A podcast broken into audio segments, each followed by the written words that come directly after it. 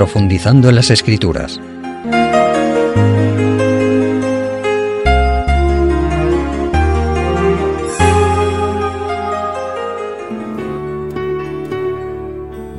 Amigos oyentes, en un tema anterior hablamos en términos generales de la ley moral, los diez mandamientos y su trascendencia para que la vida humana sea más feliz y pacífica. Leímos el texto del Salmo 119, que como vimos nos decía y sigue diciendo, mucha paz tienen los que aman tu ley, no hay para ellos tropiezo. También vimos como en el Salmo 19 se nos dice que la ley de Dios es perfecta, que reconforta el alma. Los mandamientos del Señor son rectos, que alegran el corazón, y el precepto de Yahvé es puro, que alumbra los ojos. Sí, los diez mandamientos son, como vimos, para todos los tiempos, y van dirigidos a la conciencia de cada ser humano. Hoy vamos a comenzar el análisis de cada uno de estos diez preceptos que nuestro Señor Jesucristo resumió en dos, amar a Dios sobre todas las cosas, de todo nuestro corazón, alma y capacidad, y amar al prójimo como a nosotros mismos. Leamos pues como introducción en Éxodo 23, primer mandamiento, no tendrás dioses ajenos delante de mí. El concepto de un solo Dios era contrario al politeísmo de las naciones que rodeaban al antiguo Israel. Dios exhortó al antiguo Israel y nos exhorta a nosotros para que lo coloquemos delante de todo lo demás. Él desea ser lo primero en nuestros afectos y en nuestra vida, ya que es el creador del universo, nuestro creador, y de toda la vida animal y vegetal, como lo enseñan las Sagradas Escrituras. Hoy siguen existiendo religiones politeístas, con una gran variedad de dioses, entre comillas, pero este mandamiento nos recuerda que la creencia y el reconocimiento de que hay un solo Dios y Él es nuestro Creador no es suficiente, ya que le debemos nuestra lealtad, nuestro amor, nuestra confianza y tenemos el privilegio de tener una comunión real con Él, los creyentes, a través de la oración. Amigos oyentes, yo diría que es peligroso depender de las riquezas, la sabiduría humana y también de otras personas que puedan ocupar en nuestra vida el lugar de Dios como a veces sucede. No es difícil violar hoy el espíritu de este primer mandamiento, poniendo nuestra fe y confianza en las cosas y en los seres terrenales. Vamos a leer en la segunda carta del apóstol Pablo a los Corintios capítulo 4 y versículo 18 donde nos dice, no poniendo nosotros la mira en las cosas que se ven, sino en las que no se ven, pues las cosas que se ven son temporales, pero las que no se ven son eternas. Todo aquello que ocupe en nuestra vida el lugar que debe ocupar Dios, nuestro Creador, es un Dios ajeno. Por lo tanto, hagamos caso al consejo, sabio consejo del apóstol Pablo inspirado por Dios, pongamos nuestra mira en las cosas eternas, en las cosas de arriba, en la salvación, en Dios más que en las cosas terrenales que son pasajeras. Volvemos a Éxodo. Éxodo 20, el capítulo de los diez mandamientos. Y leemos a partir del versículo 4. Segundo mandamiento. No te harás imagen ni ninguna semejanza de lo que hay arriba en el cielo, ni abajo en la tierra, y en las aguas debajo de la tierra. No te postrarás ante ellas, ni les darás culto, porque yo soy Yahvé tu Dios, fuerte, celoso, que visito la maldad de los padres sobre los hijos hasta la tercera y cuarta generación de los que me aborrecen, y hago misericordia a millares, a los que me aman y guardan mis mandamientos. Sí, amigos, aquí tenemos el segundo mandamiento, este que muchos cristianos ignoran y que desaprueba, como vemos, de forma clara la idolatría, la adoración y la veneración de imágenes, pinturas o símbolos religiosos que en la mente y en la vida del adorador sustituyen en la práctica al único Dios verdadero. Los ídolos ni siquiera deben ser hechos, como nos dice el mandamiento y hemos leído. Además, hemos visto que indica no te postres ante ellos, no te arrodilles, no le rindas culto.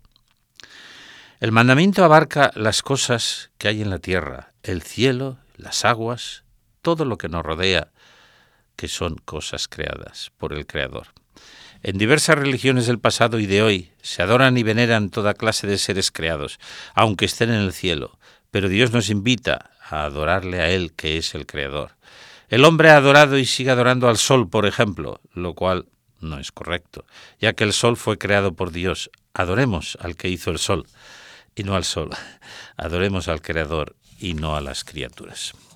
El hombre también adora o venera a personajes de las Sagradas Escrituras, que aunque fueron buenos creyentes, tuvieron sus fallos, sus pecados, pero no son Dios. Adora a animales reales o imaginarios, etc., desobedeciendo de forma flagrante la orden divina. Amigos oyentes, este mandamiento debe hacernos reflexionar. Si Dios que es amor, justicia y misericordia es mi modelo e ideal, es maravilloso. Pero si lo es un ser imperfecto, yo no podré nunca llegar a asemejarme al ideal divino, y menos si adoro o venero a un ser imaginario. Si Jesucristo es mi modelo, todo irá bien, pues él pudo decir, ¿quién de vosotros puede mostrarme que yo he pecado?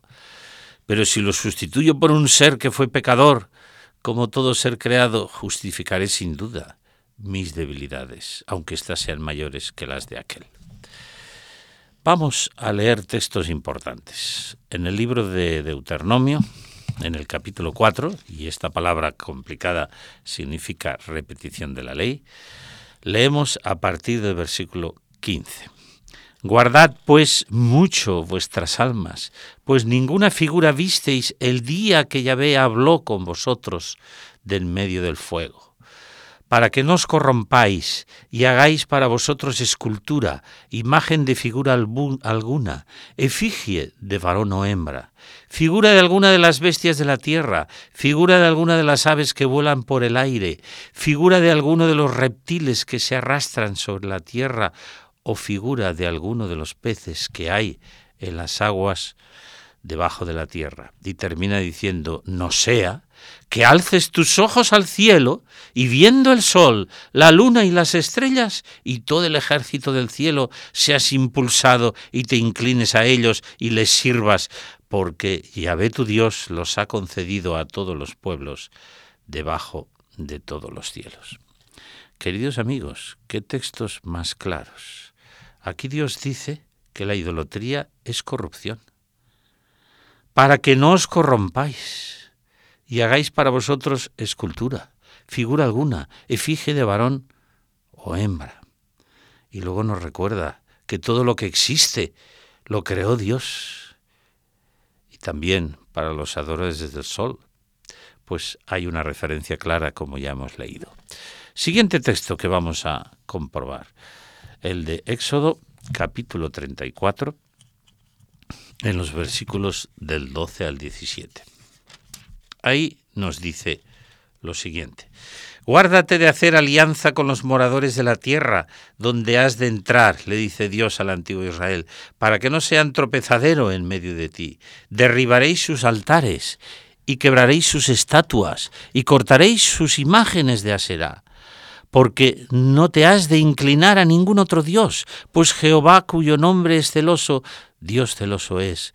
Por tanto no harás alianza con los moradores de aquella tierra, porque fornicarán en pos de sus dioses y ofrecerán sacrificios a sus dioses y te invitarán y comerás de sus sacrificios, o tomando de sus hijas para tus hijos y fornicando sus hijas en pos de, tus, de sus dioses, harán fornicar también a tus hijos en pos de los dioses de ellas. No te harás dioses de fundición. Amigos oyentes, ¿es clara o no es clara la palabra de Dios? Las sagradas escrituras. Lo hemos leído. Guárdate de hacer alianza con los pueblos que te rodean porque son idólatras. Te van a arrastrar la idolatría, te van a apartar del Dios verdadero, del Creador, te llevarán a adorar a las criaturas e incluso te incitarán a fornicar, transgresión de otros mandamientos que ya analizaremos haciendo referencia a lo que sucedía ya en aquellos tiempos en los lugares de adoración. Y el siguiente texto que vamos a ver en el libro del profeta Isaías, esta vez en el capítulo 44, a partir del versículo 9. Son unos textos un poco densos, extensos, pero creo que es muy interesante ver lo que nos dicen. Dice así, los formadores de imágenes de talla, todos ellos son vanidad, y sus obras más estimadas para nada sirven. Y ellos mismos son testigos para su confusión de que los ídolos ni ven ni entienden. Bueno, amigos, creo que estamos de acuerdo en lo que dice, ¿verdad? Los ídolos ni ven ni entienden. Y sigue diciendo en el verso 10, ¿quién formó un dios o quién fundió una imagen que para nada es de provecho? He aquí que todos los suyos serán avergonzados, porque los artífices mismos son hombres. Todos ellos se juntarán, se presentarán, temblarán y serán avergonzados a una. Y luego explica realmente cómo fabricaban los ídolos entonces. El herrero forja una herramienta, trabaja en las ascuas, da forma con los martillos, trabaja en ello con la fuerza de su brazo, luego tiene hambre, le faltan las fuerzas, no bebe y se desmaya. El carpintero también, y así va citando uno y otro. Y luego más adelante, en el versículo 16, después de decir que ha cortado cedros y ha tomado ciprés y ha formado precisamente un dios, dice así, de él se sirve luego el hombre para hacer fuego, y toma de ellos para calentarse, enciende también el horno, y cuece panes, hace de más un dios y lo adora, fabrica un ídolo y se postra delante de él, quema en el fuego parte del leño, con parte de él come carne, prepara un asado y se sacia, después se calienta y dice, ¡Ea! Me he calentado, he visto el fuego, y hace del sobrante un dios, un ídolo suyo, se postra delante de él, lo adora y le ruega diciendo, líbrame, porque tú eres mi Dios. Amigos, es para reflexionar, ¿verdad? versículo 18, no saben ni entienden, porque están cerrados sus ojos para no ver y su corazón para no entender. Ninguno reflexiona en su interior, no tiene sentido ni entendimiento para decir parte de esto quemé en el fuego y sobre sus brasas cocí pan, asé carne y la comí. ¿Haré del resto de él una abominación? ¿Me postraré delante de un tronco de árbol? De ceniza se alimentan su corazón engañado le desvía, para que no libre su alma ni diga, ¿no es pura mentira lo que tengo en mi mano derecha? Amigos oyentes, nos puede parecer muy fuerte o duro lo que aquí dice. Afortunadamente, no, ni lo escribí yo, ni ningún ser humano normal, sino un profeta, Isaías, inspirado por Dios. Fue la pluma de Dios fue Dios quien le inspiró y le llevó a escribir esto. ¿Por qué? Porque sabía los errores que los hombres iban a cometer en el pasado y también en ese tiempo. Por eso yo me pregunto, ¿para qué están estos textos en las Sagradas Escrituras? Pues simplemente, amigos oyentes, para ayudarnos a no cometer los errores que otros cometieron en el pasado o están cometiendo hoy para que entendamos que la adoración se debe al Creador únicamente, ya que además solo Él puede socorrernos, solo Él nos oye. Un ídolo, como hemos visto, una imagen ni ve, ni oye, ni puede ayudar, como nos enseñan las Sagradas Escrituras. El argumento que tanto se escucha de que representan y nos recuerdan a Dios no vale, porque el texto dice, no lo hagas, no te arrodilles, no le adores, no le rindas culto. Cuando Jesucristo estuvo en el desierto de Judea, donde fue tentado por Satanás, en la tercera de sus tentaciones, el diablo intentó que Jesús desobedeciera este mandamiento. Creo que muchos de vosotros lo habréis leído en el Evangelio según San Mateo capítulo 4, versículos del 8 al 10. Vamos a ver esta tentación y vamos a ver cómo Jesús respondió a la misma.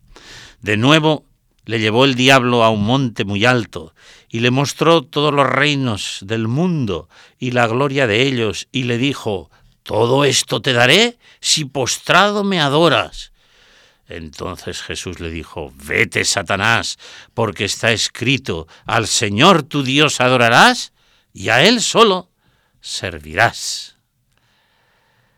El postrarse, amigos oyentes, era y es, en muchos países aún hoy, una señal de sumisión y homenaje, que aún se practica con personalidades como reyes y otros. Pero luego vino esa propuesta diabólica sugerir al Hijo de Dios, al Dios hecho hombre por nuestra salvación, que adorara al diablo y Satanás, al ángel caído que se había rebelado contra Dios en el cielo junto a la tercera parte de los ángeles del cielo que se unieron a él. Jesús lo tuvo muy claro, como acabamos de ver, ordenó al diablo que se fuera, y el diablo se fue la declaración solemne de Jesús. Al Señor tu Dios adorarás y a Él solo servirás. Es una referencia al texto de Deuteronomio 6.13. Y debería ser, amigos oyentes, una guía para nuestra vida que os propongo a cada uno de vosotros y me sigo recordando a mí mismo. Como dice un comentario bíblico, cualquier filosofía de la vida que nos ofrezca todo esto, lo que Satanás ofreció a Jesús y además el cielo, o sea, la salvación, es una doctrina errónea.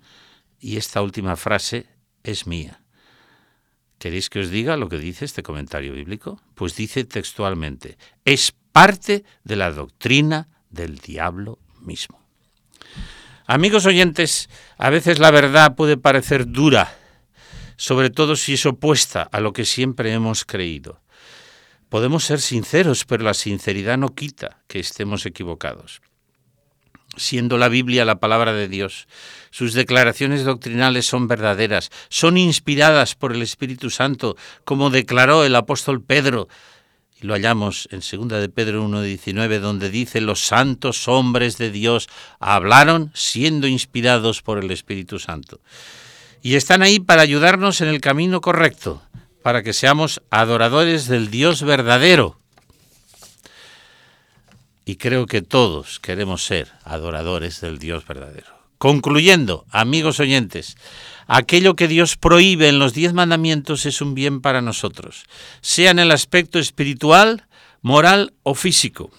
Jesucristo dijo que conoceremos la verdad y la verdad nos hará libres, nos libertará. Y él añadió, santifícalos en tu verdad porque tu palabra es verdad. Mis amigos oyentes, como conclusión a este tema, yo quisiera sugeriros y sugerirme a mí mismo que hagamos caso al consejo de Jesús a aquella mujer samaritana junto al pozo de Jacob, cuando hablaban de la adoración, y cuando ella sugería si había que adorar en el monte Garizim o en Jerusalén, como hacían los judíos, y Jesús le dijo, Mujer, la hora viene y ahora es, cuando los verdaderos adoradores adorarán al Padre en espíritu y en verdad.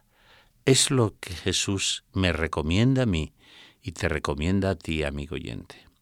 Pero adorar al Padre en espíritu y en verdad es hacerle caso, es hacer su voluntad, es guardar sus mandamientos. Como Jesús le dijo pues a la mujer samaritana, reconociéndole como nuestro Señor y Creador y aceptando su voluntad como lo mejor para nuestra vida, aunque nos duela. Huyamos de la idolatría en todas sus formas,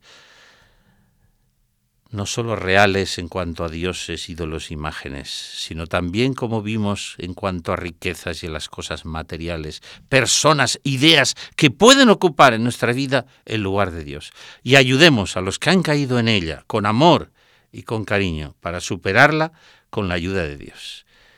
Mi amigo oyente, que Dios te ayude a ti y me ayude a mí en este loable objetivo. Adoremos al Padre, al Creador, en espíritu y en verdad. Hasta el próximo encuentro. Un saludo cordial.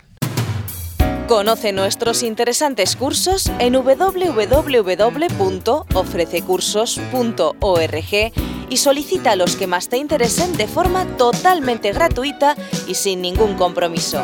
Recuerda www.ofrececursos.org.